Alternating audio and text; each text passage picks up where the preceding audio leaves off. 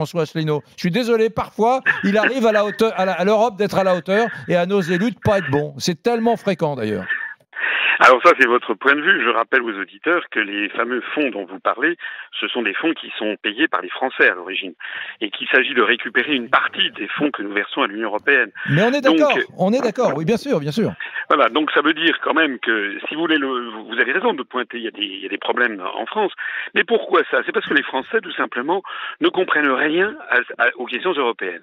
On l'a d'ailleurs vu lors des dernières élections européennes, c'est que les Français croient toujours dans le fait que ce serait la France qui dirigerait ça, et puis finalement ça n'aurait aucune importance, et puis finalement tout ça est très très compliqué, on n'y porte pas attention. C'est très important ce qui se passe. Vous avez vu ce qui se passe en ce moment, là, ces jours-ci, mmh. depuis un jour ou deux, un conflit majeur entre M. Macron et Mme Merkel. Et pourquoi?